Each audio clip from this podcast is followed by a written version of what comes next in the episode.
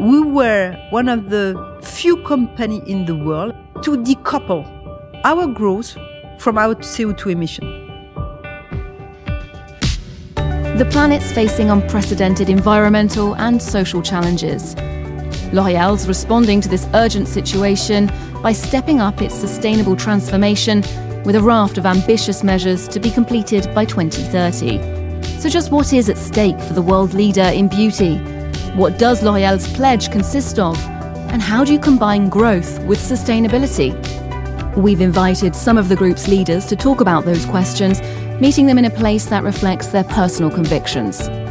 In this conversation, we'll discuss their vision, their commitments, and the major points of L'Oréal for the Future, the group's new sustainable development programme. Welcome to L'Oréal's Open Air podcast. I'm Olivia Salazar Winspear, and today I'm meeting with Barbara Lavernos, the group's EVP Chief Technology and Operations Officer. Let's go. Open Air. Barbara Lavernos arrived at L'Oréal in 1991. Open minded, rigorous in approach, her trajectory in the group mirrors her dynamic and eclectic nature. Joining the group's executive committee in 2014, she's now responsible for the entire supply chain of L'Oréal's products. Everything from the design of their packaging, the sourcing of ingredients, to the production and distribution of products around the world. As a trained engineer, passionate about innovation, her extensive experience and leadership qualities have been channeled into making L'Oréal a model of sustainable, responsible growth. For Barbara Lavernos, protecting the environment's a cornerstone of good business practice. We meet her now to find out more. Barbara Lavernos, hello. Hello, Olivia. Thanks so much for having us here at the factory. It feels like we're behind the scenes a little bit. So, can you tell us where we are exactly? Yes, you are in Aulnay-sous-Bois factory in the suburb of Paris. Okay. A factory which is transitioning from producing plastic tube of skincare to luxury fragrances. So it's a huge transformation at that moment. And the architecture of the place is quite impressive, the style. Can you tell us more about that? Yes, this architecture is representing a flower. Ah. It's representing an orchid the production center are divided in three, and those three production centers are dispatched in three petals. We are in one petal at the moment. There are huge windows we can see outside, and I can see there's a little pond with some benches. Perhaps we could go outside there and get a better view of the building and sit down for the interview. Yes, with pleasure. Okay. Let's go.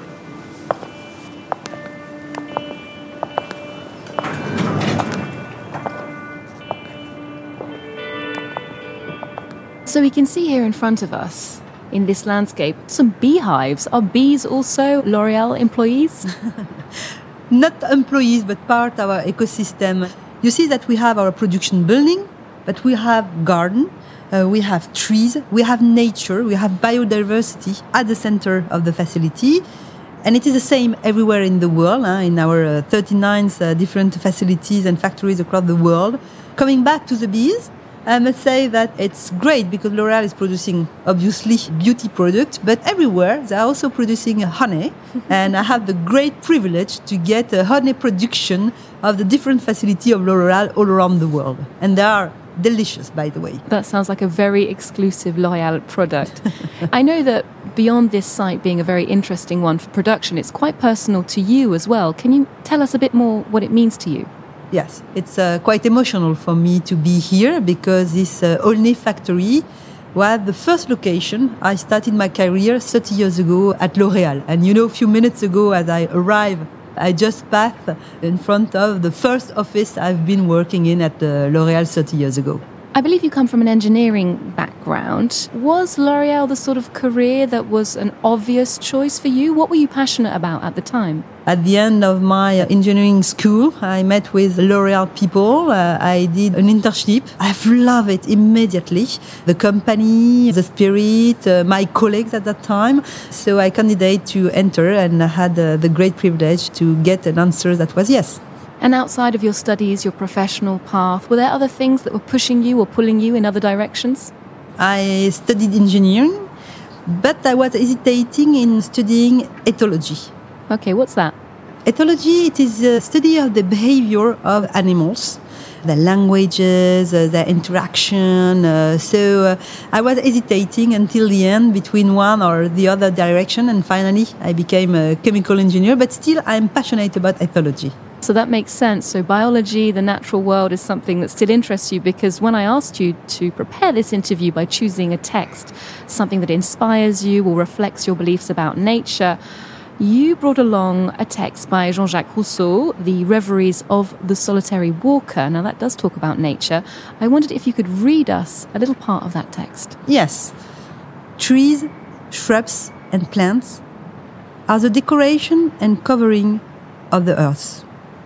What is more melancholy than the sight of a naked, barren country, which presents the eye with nothing but stones, earth, and sand? But enlivened by nature and clothed in its wedding suit, in the midst of fragrant flowers, spring of water, and the warbling of various birds, the earth offers in the concurrence and harmony of the vegetable, mineral, and animal kingdoms, a scene interesting and full of charms, the only object in nature which can never weary the eyes of heart. I can see some of those elements here before us the spring of water and the rustle of flowers. Are you like that solitary walker? Do you sometimes take time just to contemplate nature? I'm living in a big city, Paris, but my personal equilibrium is coming from the vital needs in also spending time in nature. What would you say the major idea that Jean Jacques Rousseau is trying to, to get across here in that text? For me, the word that is central in this text is the word of harmony. How can we live together in harmony with the earth, with the animals, mineral, and uh, vegetal. You know, earth is uh, very resilient, but at not infinite resources. And uh, let's say that uh, when the harmony is no more there, and the last decades it was the case, and mm. you had really a disharmonization, this is really a disaster. So what I've loved here is a description in, in few words of the fantastic harmony and when not, he's also describing the desolation of earth being only done by uh, sand, stones, and being a naked nature when humans are not capable to take care of it. This is a text from some 300 years ago, so do you think there are elements there that mirror contemporary society? It is exactly the topic of the sense of urgency that everyone on earth has now. What he is describing is absolutely what the quest that we all have. And we have now the consciousness and maybe much more data, understanding of what are the next frontier of the planet, you know, what is important is really always to be in tune with your direct and own ecosystem. Obviously, you have big programs that are uh, transversal and needed to be applied everywhere. But at the end of the day, what we are building with the team and what I'm really expecting from my teams is really always to be in harmony again, huh, uh, with their own ecosystem. Solar panel is a good idea for facilities being implemented in a country where you have sun, mm. whereas in uh, some other uh, countries it's more uh, with windmill or waterfall that we can have it. It's the same about inclusion and social commitment. So for me, the principles are the same. Execution must be really related to your specificities. Speaking of sustainable development and ecology, if I were to ask you if there was a person in the past or today who inspires you, who would that be? As I was, uh, I remember 16, I guess, I discovered Dian Fossey.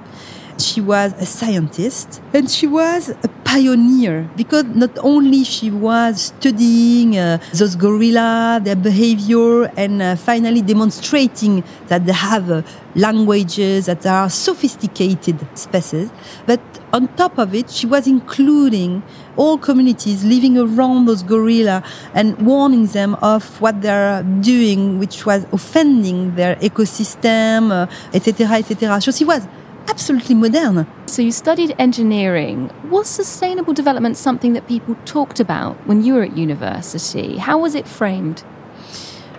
Not so much, and absolutely not the way today the young engineers that are joining uh, L'Oreal have studied sustainable development because it's part uh, of their uh, academic today. And, you know, it was more a vision of a world of abundance. It was quite different from now.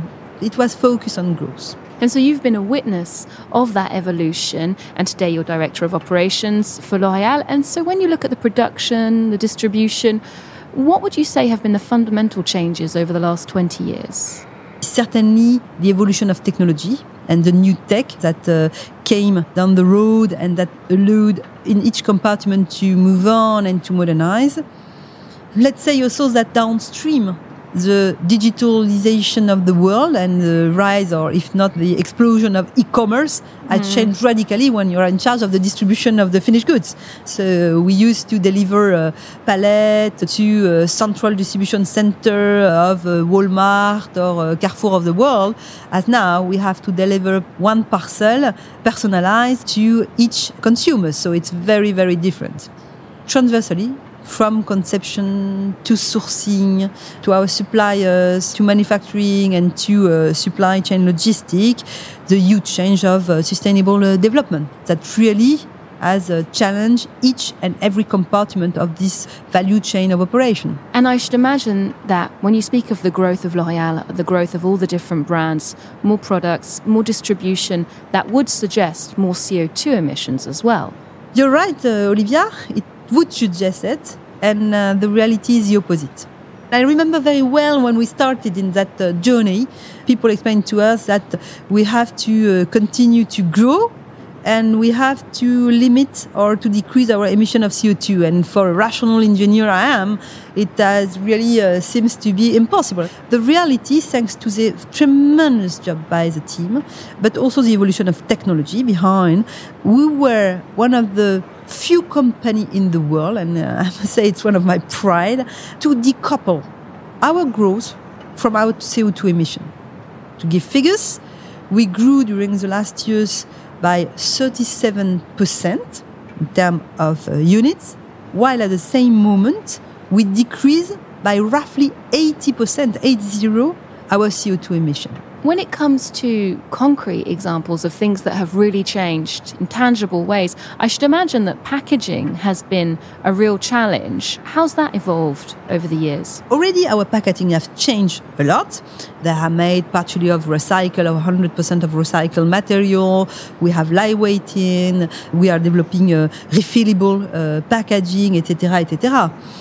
But as you know, in L'Oréal for the Future New Vision, we have decided to take this very bold challenge to have in 2030 uh, 100% of our packaging that will be or recycled or biosourced, being made of material that are coming from nature and no more that are coming from uh, oil.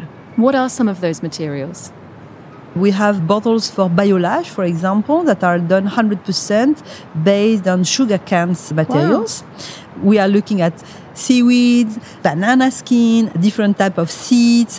It's an entire new world where a mix of human imagination and technology can, and I hope will find solution that will allow to continue the growth that we'll all dream on, while at the same moment or being neutral to nature resources or being positive to it. Speaking of L'Oréal's commitments to uh, sustainable development and the environment, let's talk about L'Oréal for the Future program. From an operations point of view, there are objectives like 100% carbon neutrality for sites by 2025, which is very ambitious.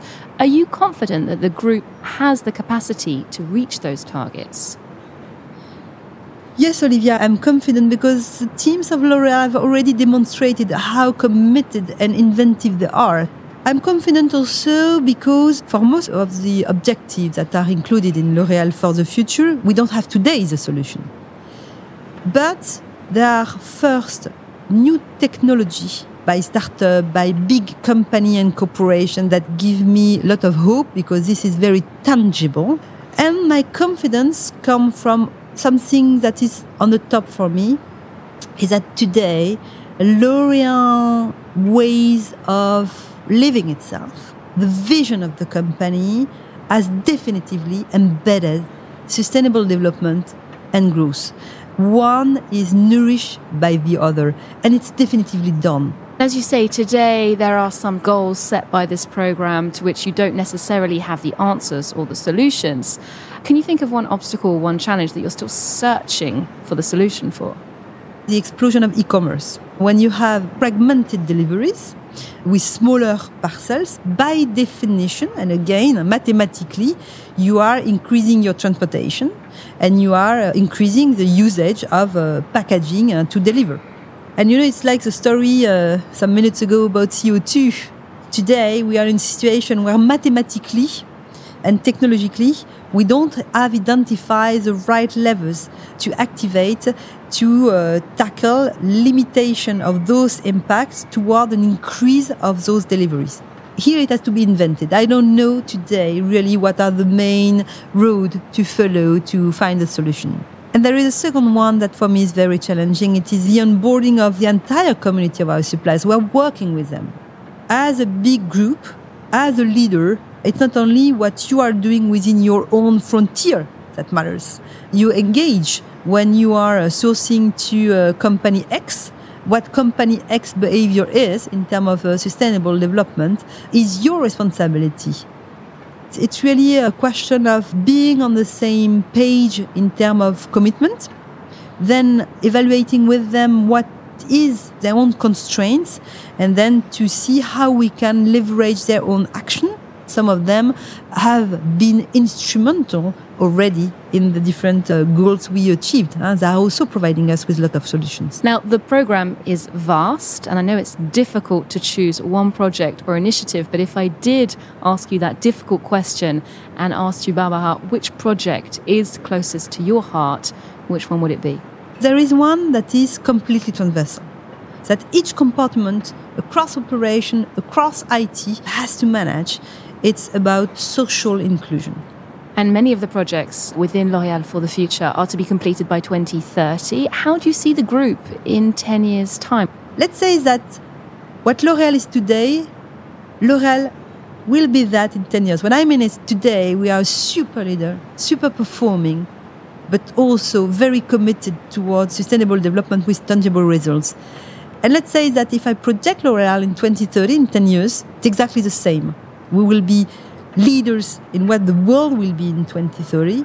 We will be super performing and we will be at the top in terms of uh, commitment of sustainable development, meaning that as today, very in tune with the world evolution. And we love a sentence at L'Oréal which is to grab, to seize what is starting.